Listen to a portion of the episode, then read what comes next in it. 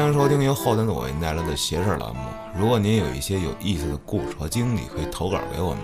小编的微信号是幺七六幺幺零零零五七九，您也可以通过小编加入我们的微信群，和我们一起交流互动。大家好，我是你们的老安，大家好，我是秋。聊点啥呀？今天今天我本命年，聊聊本命年吧，有没有离奇的故事？其实这是我们俩早已经串好的啊，今天跟大家讲一讲本命年的故事啊。说到本命年，去年跟郭哥还有东川我们仨啊做了一期关于猪年本命年的故事，因为猪年是我的本命年，对，呃，在我的本命年，呃，确实经历了一些这个 动荡， 呃，然后今年呢是鼠年，对，对，全国属鼠的都动荡了。咱们身边今年本命年的朋友也挺多的，啊大部分都是，我算了啊，你看秋儿就是，嗯，他是这个九零后一批的本命年，九六年的，对，这个东川也是，咱们的黑老师，黑老师也是啊，对呀、说先说几个特神奇的事儿啊。去年年底那会儿，黑老师说这个找咱们这后援组杰哥看了一卦，杰哥啊，杰哥会这个奇门遁甲啊，传说中啊，这个然后看完了，跟黑老师说说，呃，你这明年啊适合跟家待着。 当时黑老师一脸懵逼啊，什么意就是思适合跟家待着。当时我们不都天天去办公室上班去吗？啊？黑老师跟我说了，我说嗯，可能要退提前退休吧，好事儿，好事儿啊。嗯，他说嗯，但愿吧。然后没想到这一开年啊，就跟家待着了，就没没去过公就 就，司硬了啊。咱们一会儿再闲聊天儿啊，咱们先把故事讲了。对，嗯、这第一个故事呢，是咱们这个老朋友这个直播间啊，经常出现的，哎，谪仙人啊，特别尴尬的就是我把他这名字上来第一次就给念成狄仙人了。这故事也是压我手里压了很久了，然后一直也没有找到一个合适的机会讲啊。今天正好啊，聊这本命年一块儿给讲了。他不是属鼠的啊，但是这是一个有关于本命年的故事。这个谪仙人老来直播间的朋友，大家都很熟悉啊，经常呢在一块儿咱们开车啊，说那是一年秋天，他老爸呀是做生意的，当时开了一个挺大的一个饭馆儿，有同行，哎，这个员工也很多啊，这比你厉害多了，你这老板就是员工啊，忙了一年了，年底了啊，组织大家团建出去玩玩去，去哪儿呢？在内蒙，就在这大草原上啊，嗯，烤烤肉啊，围着篝火跳跳舞，唱唱歌，喝喝酒。哎呀，想想太美好了，不想讲故事了，我想去内蒙。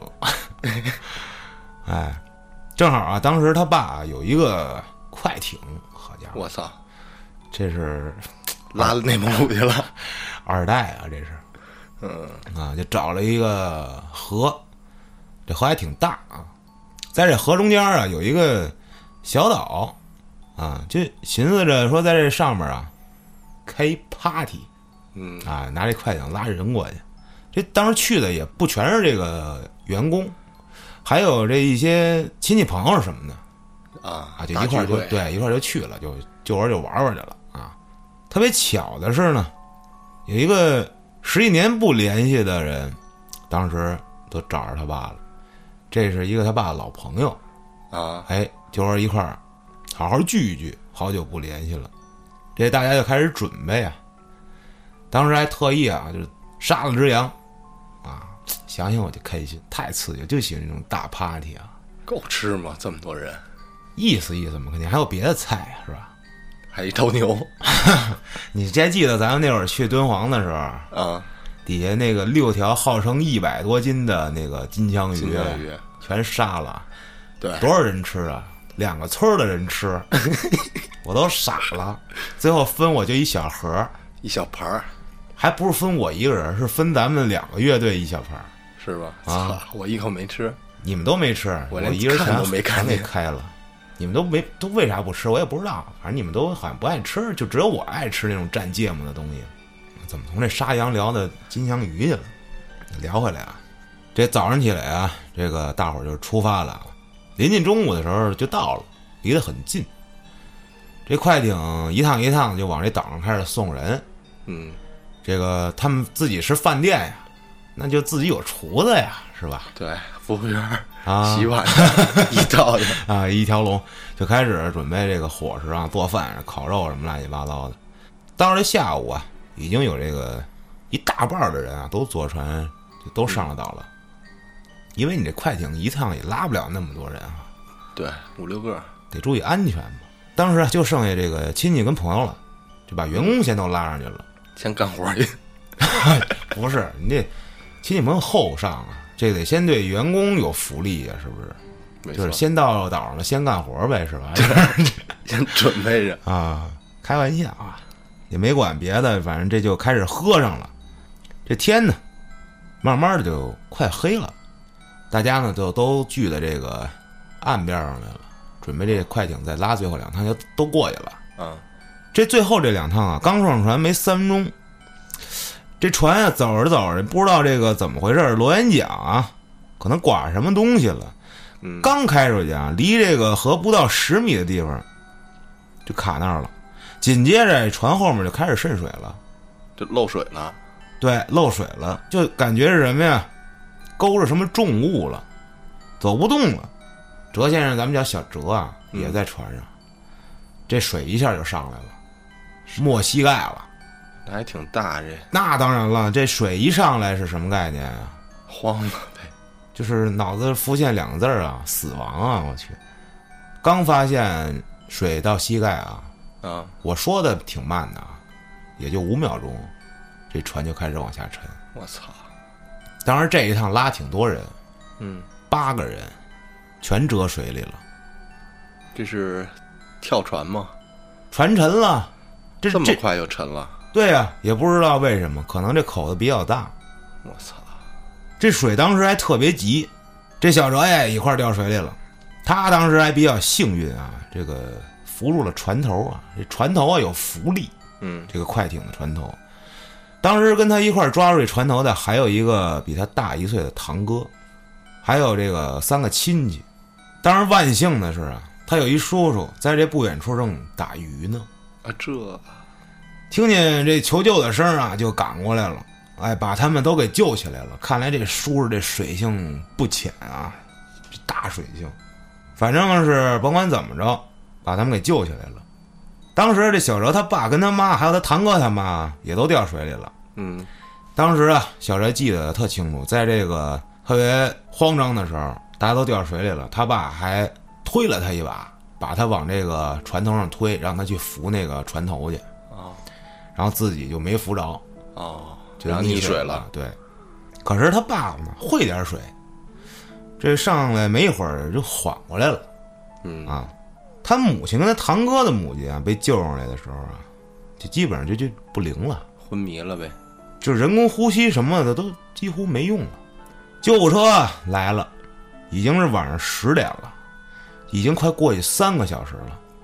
他们在这帐篷外面就期盼着这个急救人员能够把他妈跟堂哥他妈救醒啊。啊，但是呢，这医生出来的时候啊，用他那话说就是跟电视剧里一样，那什么样儿这医生出来啊，啊？抱住了这个小哲，拍了拍他的后背。之后呢，这应该大家都懂了。这个具体他在这里头没说过，咱也不敢瞎说，到底是因为什么？他只说这个医生抱住他，拍了拍拍他的他的后背以示安慰。啊、具体呢，咱们就不说了哈，咱们不行知道啊咱，们他继他也续没有明示啊。说那天啊，就回忆起那天的事儿啊，好像所有人啊，都说了一些比较不吉利的话。我操！比如啊，他爸在河边儿正给他老妈洗脚呢，这时候啊，他老妈说了一句：“说下辈子我还当你媳妇儿。我操！”再一个啊，他他爸那朋友啊，哎，跟另一朋友开玩笑，开着开玩笑说：“啊，怎么着怎么着，我我死了也拉上你。这他妈的！”就这些话呀，小哲跟他爸呀想了起来啊，细思极恐啊。那一船上都是说过不吉利的话的人呗。这不光是有这些人说过，还有其他人也说过。对，这所以在船上的沉船沉的时候，在船上的都是说过不吉利话的人有可能，但是咱不知道，啊，也有可能没事儿的人也说过。后来啊，由于当时这水流特别大啊，好多人就没上来。这打捞队来的时候啊，打捞出这个尸体上来了。我操，最惨的是这驾驶员，让这水泡的啊都酥拧了，那这都泡了一天了吧？得得，这脑袋当时说是一碰就掉了。我操，当时他还很小，小哲。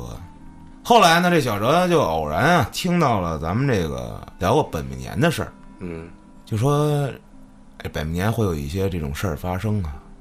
他呢就算了一下日期，正好那年他十二岁，本命哦年。他这堂哥啊比他大一岁，刚过本命年。咱们之前聊过啊，本命年前一年和后一年都有可能嗯背是吧？啊，本命年当年也有可能背。对，反正就在这个阶段里头。呃，具体这个本命年的事儿啊，咱们就不细说了。反正大家也听过不少这个相关的传闻啊，乱七八糟老老蒋之类的啊，对，没错就，不细说了。接着讲，后来啊，这个无意中碰上个高人啊，然后听这高人开始讲啊，说他们家这个小哲他们家说八字儿比较硬啊，所以呢，他们家这姓儿的人没有当时出事儿的。他们家人都没事儿，走的都是这个不是他们家的姓儿的人。啊这件事儿呢，就告一段落了。这可太凶了。这他妈太狠了，死这么多，这小哲啊，这个自己没在投稿里说他母亲是怎么着，什么情况。现在咱们呢也不加推断，各位评论区里也千万别带这个节奏。嗯啊，尊重人家，对这个，反正说来呢，这是一个非常悲惨的故事啊。这真是挺惨的，对这个拿到这节目里就当个故事来说，各位千万别带这种所谓的节奏，说你们这他妈都是多想了，就是怎么着怎么着。对对，千万别带这种节奏啊！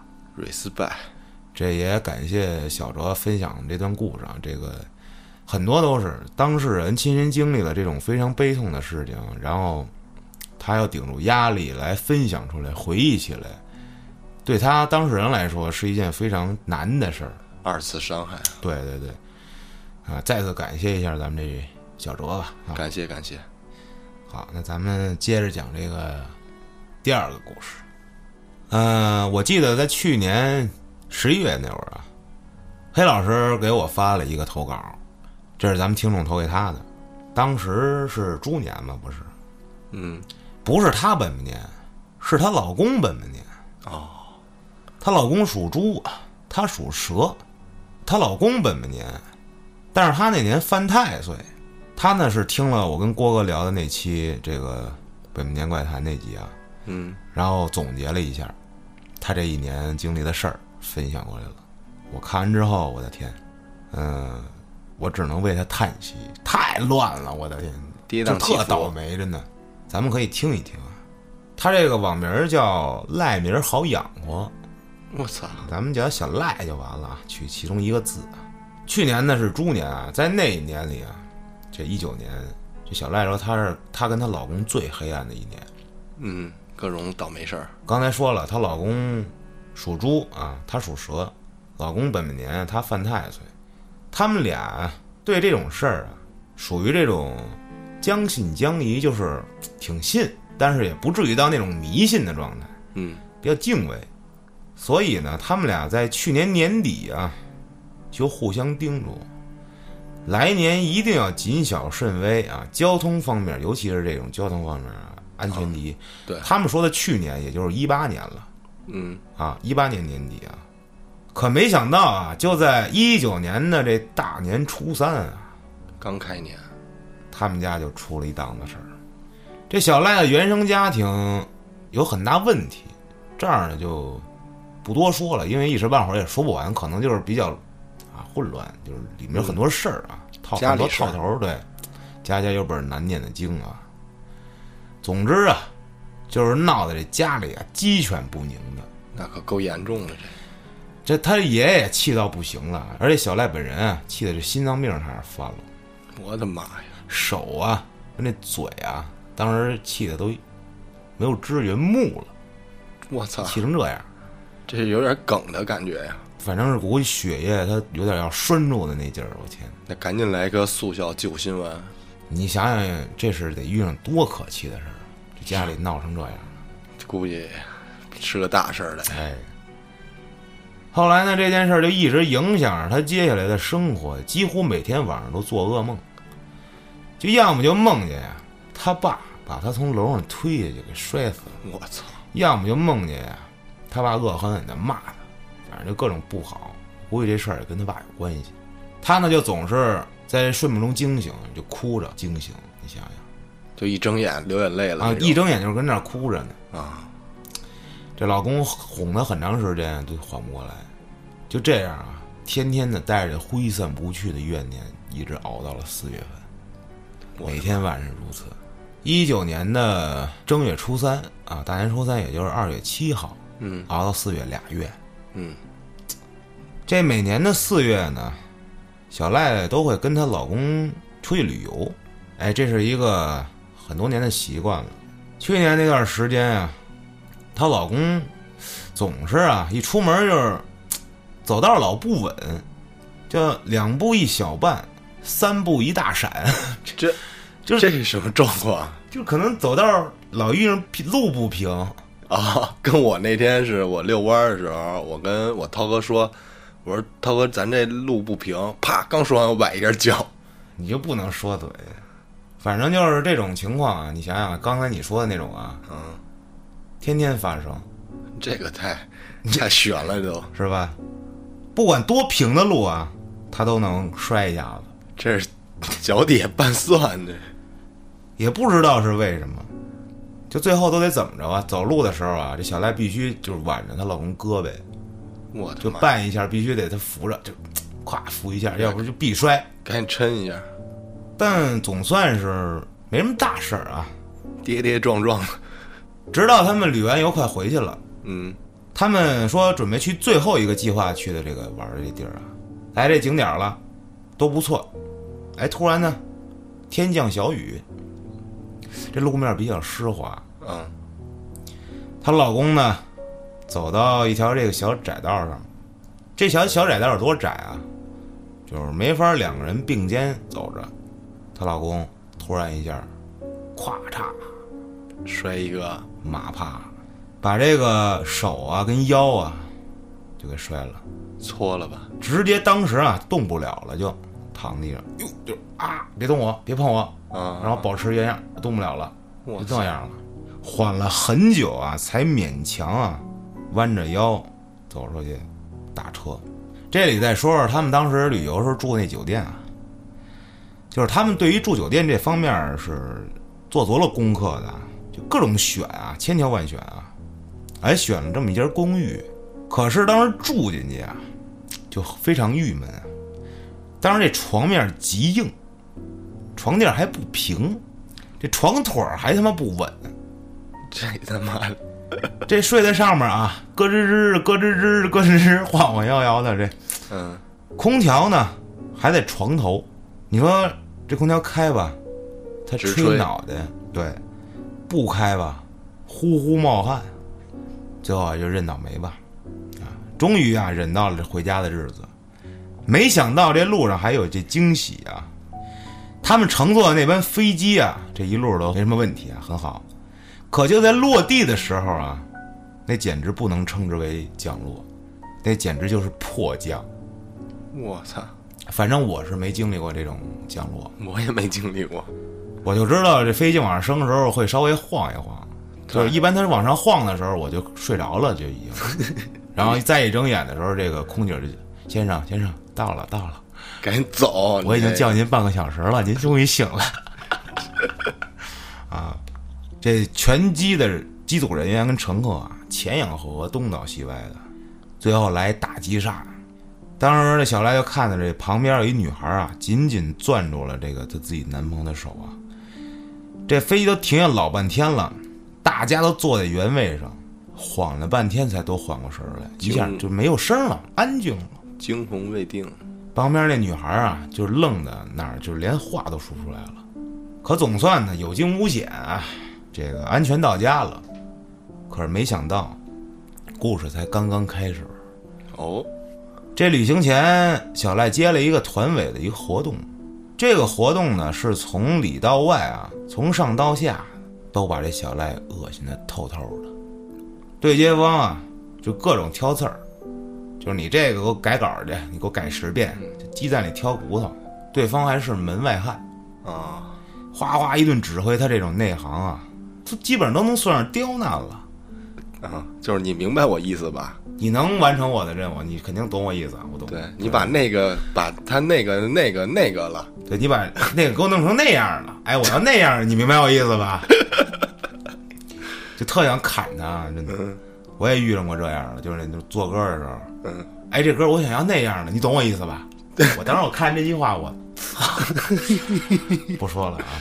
反正总之呢，就这么多年没接过这么恶心的活动，有点过分的这种。你想想这个，他干了这么多年这种，嗯，啊，具体他是从事什么工作咱不知道，但是肯定是就像完成甲方客户的要求嘛，是吧？这种对工作，那肯定也遇上过这个难伺候的客户吧？对就说没遇过这么难伺候的。这件事儿呢，就贯穿了整个四月以及这个半个五月，就这辈子也不想再跟这这帮人合作了。这活动刚结束不久啊，又来一活动。这个活动啊是在一个就是非常密闭的这么一个会议室搞的。嗯，就这活动刚开始前四十分钟啊，这小赖就感觉自己已经无法正常呼吸了，就呼吸越来越急促啊，就琢磨着完了，心脏病要犯，我操，就赶紧回办公室拿药去啊。刚到办公室，不好，药没了。幸好这同事啊，他们出去把药给他们买回来了。这回犯这病啊，后续难受了半个多月。这不去医院看看去？他可能有这么一病根儿，可是祸不单行啊，随之而来的还有这个膝盖的疼痛。他这膝盖老疼已经不是一两天的事儿了，就一直在排期等着做手术排队，就是抱着侥幸心理想着说再观察一阵子，也尤其也许自己会好一些呢，缓解一些是吧？对，可是没想到啊，就这么一拖啊，这长期的拖着，导致了这后面越来越不好，每天都巨疼。终于啊，在这六月中旬啊，做手术了。前期一切准备的都非常顺利啊，手术也很成功。这个安心在家养腿。嗯，在这时间里呢，这小赖一直买的这个理财产品啊，哎，到期了。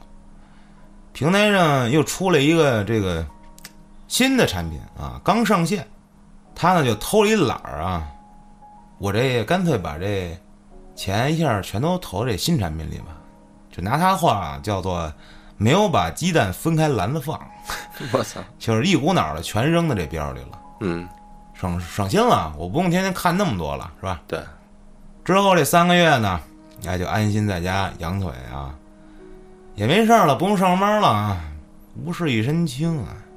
可没想到啊，老公那边儿就越来越不顺心。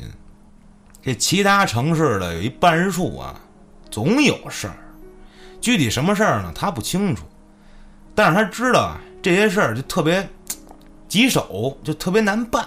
嗯，就连着两个月啊，这老公啊，就一出差啊，就是半个月，一出差就是半个多月，等于就基本没回来过。这一回了家啊，就是也是睡不着，折腾着翻来覆去的。后来呢，这出差的事儿啊，总算是完成了，告一段落了。但是这纪委啊，跟这审计又他妈找上门来了，找她老公来了。她老公啊，肯定是没有犯什么事儿啊，可是人家查上来了。这笔录口供，咣咣咣一顿做啊，来回来去折腾半天。这老公当时身体啊已经是很疲惫了，得不到很好的休息啊。那段时间就是她说看到老公这脸上写满了疲惫二字，嗯，心疼之余啊也没有办法，没办法分担呀、就非常无奈呀、后来呢，她这腿啊术后这复查啊，就是每个月复查的时候，这大夫啊都从来不正面回答小赖的问题，并且啊，把他的这个种种疑问啊，都给反驳回去了，就似乎是不允许对他们这个治疗存有半点质疑。啊，可能遇上了一杠精的医生，可能这医患关系，我这个是患者，我对我这病有点疑问，我问问你怎么了啊？没错啊医，生说你这腿就是什么什么事儿，然后你说不是医生，我觉得不是那样，我就觉得医生不是，你听我的。对了，我是没见过这样的医生，是啊，他又遇上了。所以呢，在恢复期间呀、这除了知道他依然很疼啊，没办法蹲下之外啊，恢复很慢之外，其他的他什么都不知道，也没有人能给他解答。这医生啊，刚才说了，从来不正面回答他的问题。嗯，他问什么？他说啊，你甭管了，就听我的就完了，或者说啊，你没事儿。当时这小赖就感觉自己好像进入了一道这个流水线车间，哐哐哐一顿生产，生产出去之后，哎，出厂后还概不负责了，只能认倒霉。而且啊，这医院医生什么的还都是熟人介绍的，不好意思撕破脸，只能就认了。哎，想着过些日子换家医院再看看吧。这不知不觉的呀，这上班的日子也到了。回到单位以后呢，感觉哎心情不错啊，终于见着同事什么的啊，同事还都对他挺关心啊，关照有加啊。每天聊聊天啊，在这个朋友的陪伴下啊，也是挺高兴的。转眼啊，就到了这个十一国庆了。嗯，十一了，说这天呢，她老公啊单位有点事儿，小赖子在家等着她老公。这小赖看这老公出门一上午没打个电话呢，就给老公打一电话，问问什么情况了，到了没有啊？什么时候回来是吧？嗯，吃中午不吃不吃饭？饭？哎，老公说撞车了，这小赖一下心就慌了。你估计老公就是报喜不报忧嘛，这种事儿不会就是主动跟你说啊，媳妇儿我撞车了。 你看我笑多开哎心，小赖呢，后来又问，哎呦，那你人有没有事儿啊？哎，最后知道这人没什么事儿啊，这才踏实点儿。这这处理事故呗，心想着，哎，破财免灾，破财免灾啊。哎，不错，事儿解决了，毕竟人没事儿嘛，花点没钱人花点钱，对吧？人没事儿就行。对。可是那国庆节过了之后呢，就是接着上班嘛，这才知道什么叫他妈的破财。怎么了呢？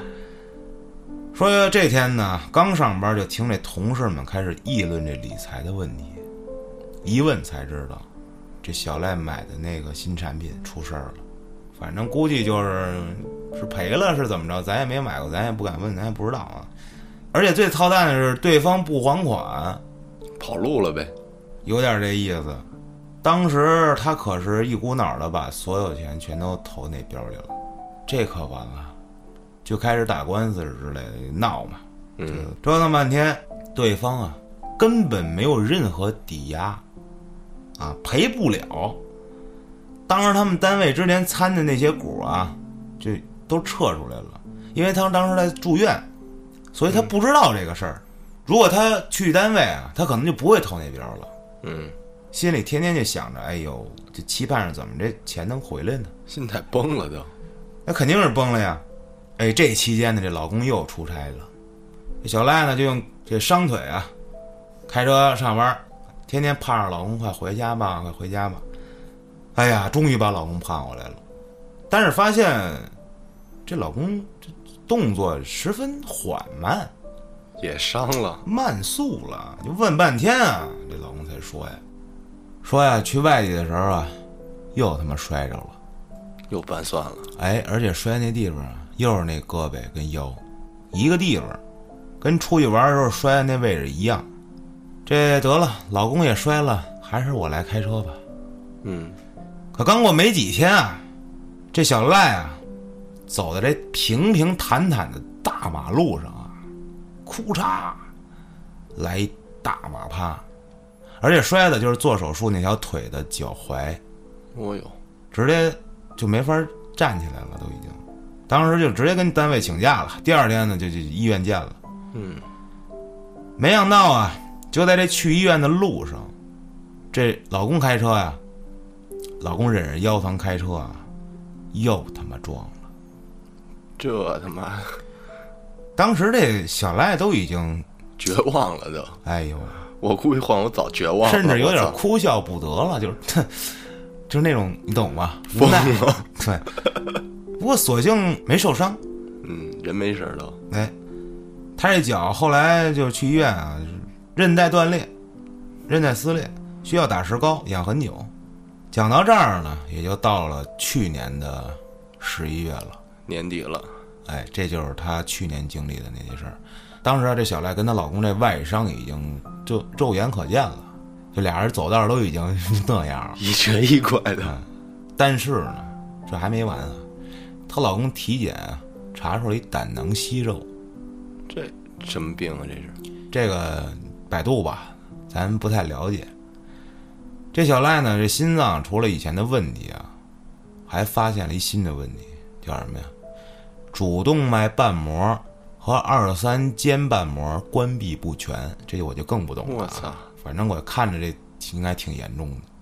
哎，就说剩下的这些琐事儿啊，不顺什么的，就在就这种乱七八糟身体健康方面啊，就已经小巫见大巫了。他说就没必要说了，习惯了估计什么摔个手机，啊，什么丢个钱，这打牌输了之类的。这个太倒霉了，这一年哎，最后呢，他在这个投稿里说呀，说现在已经十一月了，一月马上就要过年了嘛，就是二零二零年，啊，就是希望一切这个不顺利都能尽快过去，早日否极泰来。行，但是没想到，一开年就是今年的这个疫情，这没办法，是没办法。但是这疫情它方方面面、不同程度上影响了咱们每一个人的生活。那是肯定的。哎呦，讲完这个故事呢，我真的就是祝福这个小赖跟她老公这一家子能够平平平安安安安的，真的是。对，可以在节目下面留个言，报个平安什么的，报平安吧看看今年怎么样了。希望这个大家一切都好啊！没错儿，说到这个，今年年底也是算年底了吧？咱们这下半年了，九九份月了嘛，嗯，不知道这咱们的听众们现在过得都怎么样啊？这都复工了没有什么的？嗯，我觉得说一句吧，就是所有操蛋的，它总得有个头儿啊，你不能永远落落落落落的，它总得有一个落到底的时候啊。当你这个某个东西落到底的时候，触底了啊，那它肯定会有一个反弹吧，对，它不可能叭就摔那儿不弹，那除非是一滩泥啊，除除非过凉了，一切都会顺利的啊，都会好的，否极泰来吧，是吧？没错儿。这个故事讲完了，咱们说说这个秋儿今年你这本命年的故事吧。我今年本命年，反正就是与全国人民一样啊，先是待业，嗯、你然先后说说你是干什么的？我是做餐饮行业，然后啊目前做熟食。做熟食，对我这个行业应该是最受冲击的。对，因为你还有实体店呢。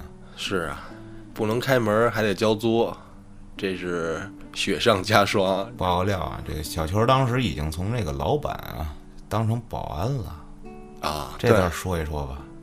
这是迫于生活的压力，让本不富裕的家庭更加雪上加 霜。你非得这么上纲上线的聊这天 儿，我看朋友圈有人招募保安，在网上说，二零二零年最应该干的职业就是保安，为什么呀？牛逼呗！ 为什么牛逼？天天拿枪指你，那不狂吗？当时他那保安我可知道，就在咱们后端办公室马路对过儿 那大厦底下。我当时跟那个我们哥们儿涛哥看他去，下午那会儿，好家伙，那会儿还冷呢。我秋哥穿一个军大衣，保安，保安那军大衣保嘛安，然后跟那儿坐着，然后跟我说这也没人，我就守着这个楼门口儿，然后每天消防通道就是等 饭，每天就是等中午饭跟晚饭。每天等着放饭。操，你想想吃的啥？吃的，我不知道大家对那个外卖的那个米线的啊，举个例子，米线的那个外卖的打包盒，它那个盒应该是一千五百毫升的啊，嗯，然后大概就是这么大的盒，给你盛了呃五分之四的米饭，然后上面每天一道菜，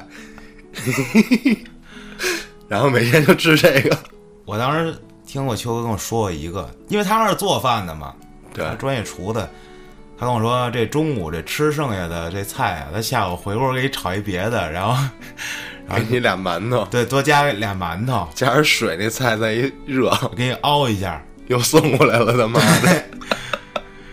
然后就在这期间啊，有一天我跟涛哥实在是绷不住了，去我们家这个楼下附近的这么一个天一天去吃烤鸭去了。嗯，当时秋日晚上八点下班儿，我跟涛哥吃到头八点吧，嗯，就基本上吃完了就聊天，等着秋儿让秋儿过来，因为那会儿疫情嘛，你不能聚集啊。对就是今天豁出去了，嗨一把吧，实在是想吃东西了，也好久没见了。结果秋哥下班儿啊过来了，嗯，当时这个点了就是红烧肉啊、鸭子什么的，烤鸭什么的，就是一秋哥桌子哎，秋哥吃了一口这红烧肉，半天没说话。